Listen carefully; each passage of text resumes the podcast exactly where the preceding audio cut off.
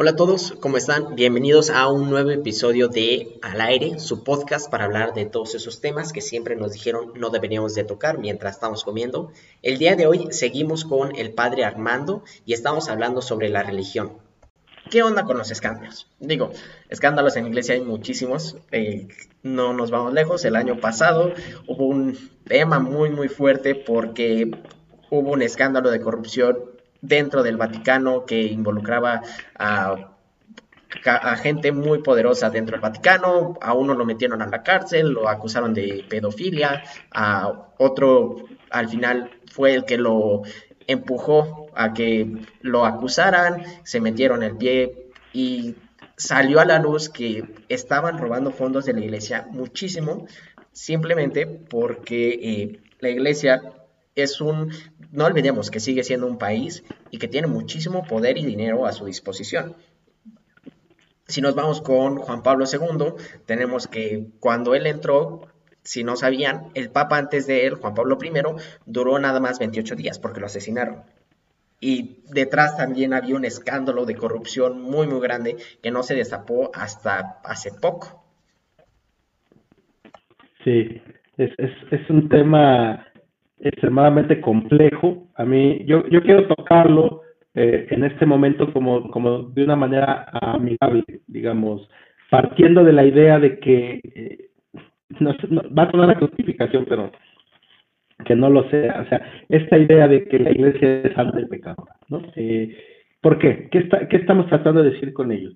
Si nosotros asumimos esta dimensión de la iglesia como la Constitución lo acabas de decir hace, hace un bloque, como la Constitución de los hombres y las mujeres que la construimos, nos damos cuenta que a la base de los escándalos estamos hombres y mujeres que de alguna u otra manera nos encontramos rotos en un sistema, o sea, en un sistema cultural, en un sistema de vida, en el cual eh, la, reproducimos las mismas actitudes en fe que en la vida.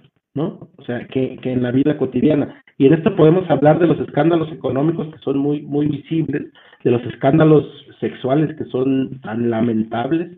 Eh, y, para decir una cosa, primero, escándalos no debería de haber, eso es clarísimo. O sea, eh, si es que existen es porque hay una situación que hay que cambiar. Pero ahora, lo que yo invitaría en esta reflexión es nuevamente a asumirlos a comprenderlos desde la dinámica histórica, es decir, ¿por qué hay escándalos en la iglesia, José? ¿Por qué hay escándalos en el gobierno? ¿Por qué hay escándalos en la sociedad? ¿Por qué hay escándalos en la familia? O sea, el tema no es el tema de lo religioso, sino es el tema de una humanidad, de, un, de un modo de vivir que permite eso, de, de situaciones que permiten eso, en la vida, en la familia, en la escuela, en el trabajo, estabas diciendo, por ejemplo, a ver, es que, eh, bueno, no sé, tal, tal país, el que tú me digas de América Latina, es un país corrupto, ¿no? El que me digas. Este, bueno, en el que me digas el 80% de los, de los sujetos son católicos.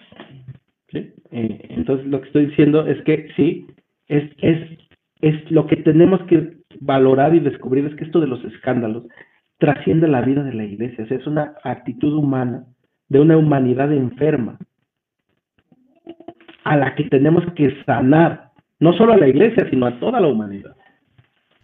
Sí, digo, estoy completamente de acuerdo. Escándalos, como dices, hay en todos lados, en todas las instituciones, en todos los países. Digo, aquí en Estados Unidos, juntito, el escándalo ahorita que se está haciendo con todo lo que hizo Trump. Pero bueno, eh, definitivamente existe esta corrupción humana que ya está muy dentro de la sociedad en el que ah, pues, le doy palchesco al poli y me deja ir. Le doy dinero a la secretaria para que avance mi trámite más rápido. Y entonces nos vamos a que las instituciones están corrompidas. Y eso, entonces, como somos humanos, se transmite a la iglesia también.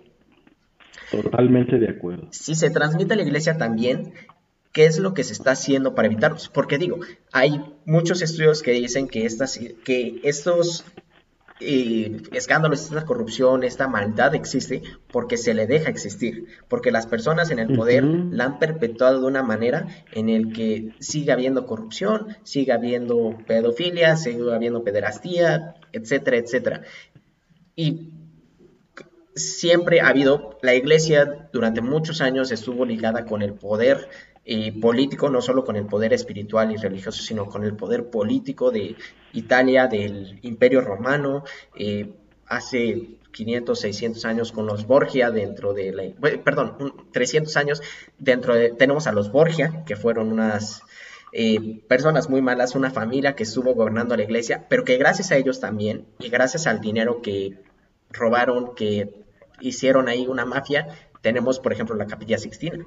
Tenemos obras de muchos artistas a los que la iglesia apoyaba económicamente para que crecieran. A los artistas de la época podemos decir prácticamente cualquiera y crecieron. Entonces es una dualidad entre que sí los humanos estamos corruptos, pero también las instituciones están corruptas.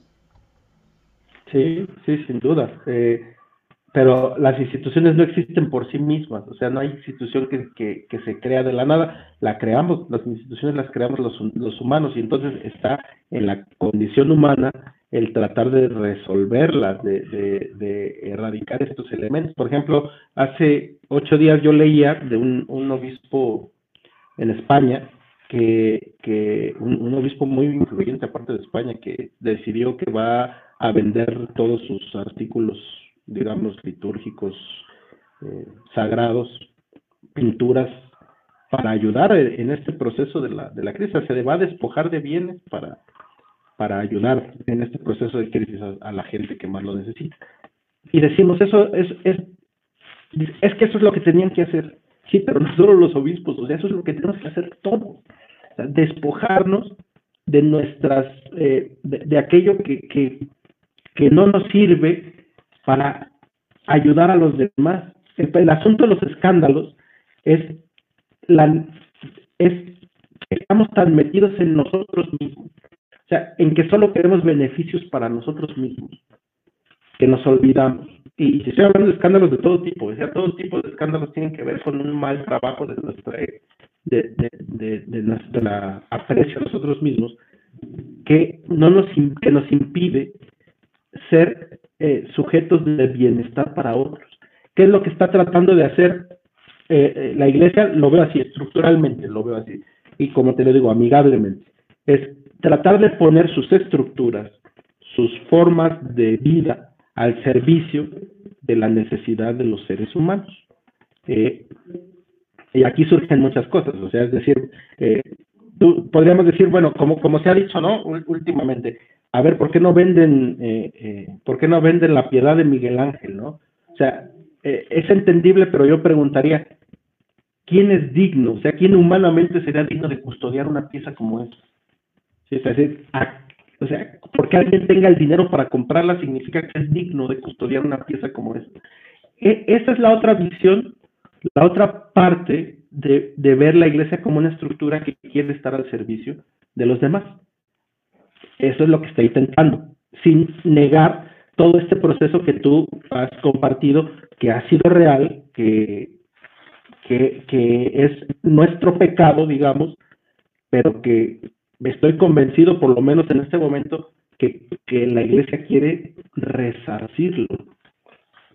Entonces, este es un proceso en el que se habla más bien de que la iglesia desde dentro está poniendo herramientas, se está poniendo trabas para evitar que sucedan este tipo de eventos. Totalmente, o sea, pues, la, iglesia está, está totalmente abocada a una cosa que, es importante, la prevención, la prevención del, de los abusos, de los escándalos, de todo este tipo. A ver, eh, José, es que mm, como conciencia la comunidad de la iglesia, la comunidad eclesial, digamos, no puede estar únicamente pensando en el castigo. Precisamente si la iglesia lo que está tratando de abordar es un problema, un proceso de reconciliación y de perdón, no tiene que estar solamente abocado al castigo, porque el castigo es un correctivo. ¿Me explico? Hay que trabajar en la prevención, en que eso no suceda. en que, en que eso no llegue a suceder y en que si sucede hay que resolverlo con la mayor capacidad humana. porque esa es, esa es nuestra tarea. Seguimos siendo humanos. y, y, no podemos andar por el mundo condenando y castigando. La iglesia lo hizo hace muchos siglos y, no le funcionó. Sí, o sea, y como dices, o sea, bueno, como decíamos antes en un bloque anterior, la iglesia ahora lo que predica es un Dios que ama y que perdona. Entonces, que es lo que debería pasar desde dentro. Ahora, sin obviar una cosa, o sea, esto no se puede uh, lesionar, violentar la dignidad humana de un niño o de quien sea, es imperdonable. O sea, no, no, no, quiero decir imperdonable en el sentido de que no hay, hay, hay que hacer un proceso de perdón, sí, pero es imperdonable no tomarlo en cuenta. O sea, violentar a un ser vulnerable es y no hacer nada, eso es lo que es imperdonable. E, y en, en, en, cuestiones de escándalo, pues otra vez volvemos a lo mismo, eh, del escándalo financiero, decir, bueno, si estos millones que se gastan en lo que fuese estuvieran al servicio, al servicio de generar proyectos o propuestas de vida digna, bueno, e, eso es lo que vale la pena, o sea, eso es lo que valdría la pena. Ahora, ciertamente una cosa, José, la iglesia no tiene tanto dinero como se piensa. ¿eh? eh es, es, es, e, eso es un mito. Eh, no, no tiene tanto dinero como se piensa, pero bueno, eh, es, es la, la imagen de, de una realidad anterior y una realidad pasada que, que eso expresaba. Que entonces tenemos que, sí, o sea, ¿cómo dices? Es algo perdonable desde el punto de vista de una iglesia amorosa, pero imperdonable el dejarlo sin tomar en cuenta de alguna manera, porque digo, es la pedofilia que es justamente del escándalo principal que estamos hablando aquí, se ocultó durante muchos años con la idea de que si salía a la luz iba a, dañar a, dañar a la iglesia, que a largo plazo terminó dañándola más el que lo sacaran mucho tiempo después que si lo hubieran hecho en el momento. Entonces, es una depuración brutal la que tendría que tener lugar dentro de la iglesia para evitar esto, para también adoctrinar, bueno, no adoctrinar, porque se dice de una mala manera, pero una actualización de lo que significa realmente pertenecer a la comunidad eh, ser un padre, ser una monjita, ser un eh, hermano de cualquier tipo. Sí, pero no, o sea, sí, pero no solo eso. Es, es, esa es una frase ya muy, muy común. Eh, porque precisamente la iglesia, pensar que la, la, la, iglesia es la parte importante, somos los curas y las monjas, eh, somos los mínimos, o sea, esos somos los mínimos. Yo creo que no llegamos ni al 5% de la totalidad. entre hermanos, curas, monjas, este, no, somos ni el 5% de la totalidad de la iglesia. Es que como comunidad, o sea, como comunidad de, hombres y de mujeres, nos pongamos a reflexionar y a pensar y a sentir desde lo que Jesús ha querido para nosotros, ¿sí? Con lo que tenemos, o sea, porque para eso también es Jesús nos deja, en esta lógica, Jesús nos deja una, una comunidad, nos, nos, nos invita a formar una comunidad pero también nos deja la, o sea, nos da nuestra libertad para movernos y para equivocarnos. El asunto no es de no equivocarse, porque siempre nos vamos a equivocar. El asunto es de cómo resolvemos nuestros errores, ¿no? Y eso nos toca a todos, a, a, a, a, todos los que nos decimos eh, fieles seguidores de Jesús. Si hay que hacer una actualización, si hay que hacer una conversión, es la palabra como religiosa, como espiritual, pero todos, todos, para ponernos todos al servicio de las necesidades humanas.